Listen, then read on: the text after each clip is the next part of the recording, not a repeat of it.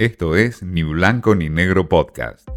Mensaje directo al grano, porque siempre hay algo nuevo para aprender. Con Martín Di Natale.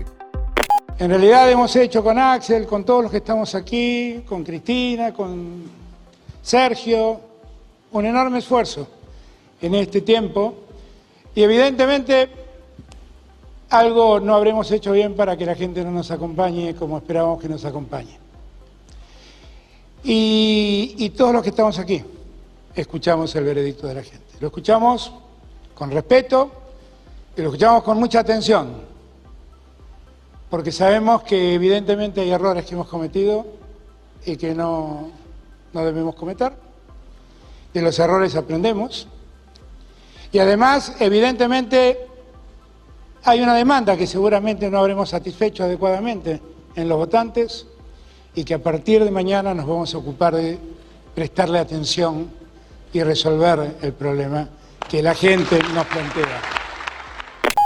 Fue el voto bronca versus el voto vacuna y finalmente triunfó el voto bronca.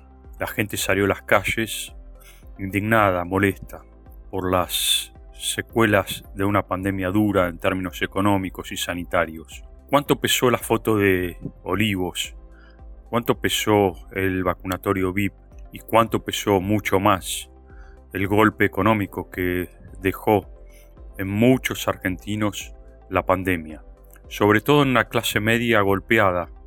¿Serán los nuevos pobres?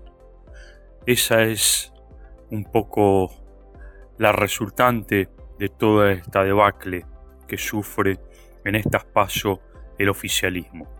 Alberto Fernández dijo que se trata de una gran encuesta y de que en noviembre van a intentar resucitar al kirchnerismo o al frente de todos.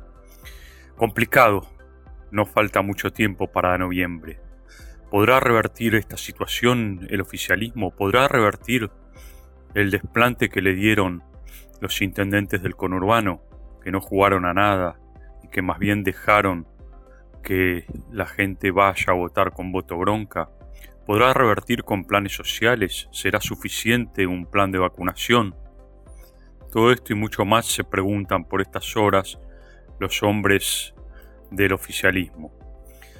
Santiago Cafiero justificó la derrota diciendo que a los oficialismos en el mundo también les pasó esto. Es cierto, caso de Donald Trump, el caso de Madrid en manos del PP, y varios otros casos más donde los gobiernos no pudieron contener tanta bronca de la gente. Pero el problema aquí es que el kirchnerismo subestimó ese malestar social y creyó que con un plan de vacunación en marcha o que planes sociales que moderen de alguna forma el aparato partidario del PJ iba a ser suficiente. No lo fue. No fue suficiente y ahora se resta el tiempo que va de aquí a las elecciones generales, donde el gobierno nacional sufre una debacle importante en 18 provincias en estas pasos. El problema será cómo reacciona el cristinismo duro, aquel cristinismo que también le fue mal en Santa Fe, también le fue mal en Santa Cruz, su propia bastión electoral, y le fue mal a Máximo Kirchner en provincia de Buenos Aires donde la cámpora creía que lo tenía todo. Habrá que ver cómo reaccionan los mercados y cómo ese cristianismo duro impregna en un gobierno en donde ya pide cambios de gabinete y ese cristianismo duro que pide mayor radicalización en el modelo económico. Todo esto es el resultante de un voto bronca que superó al voto vacuna. Esto fue Ni Blanco ni Negro Podcast.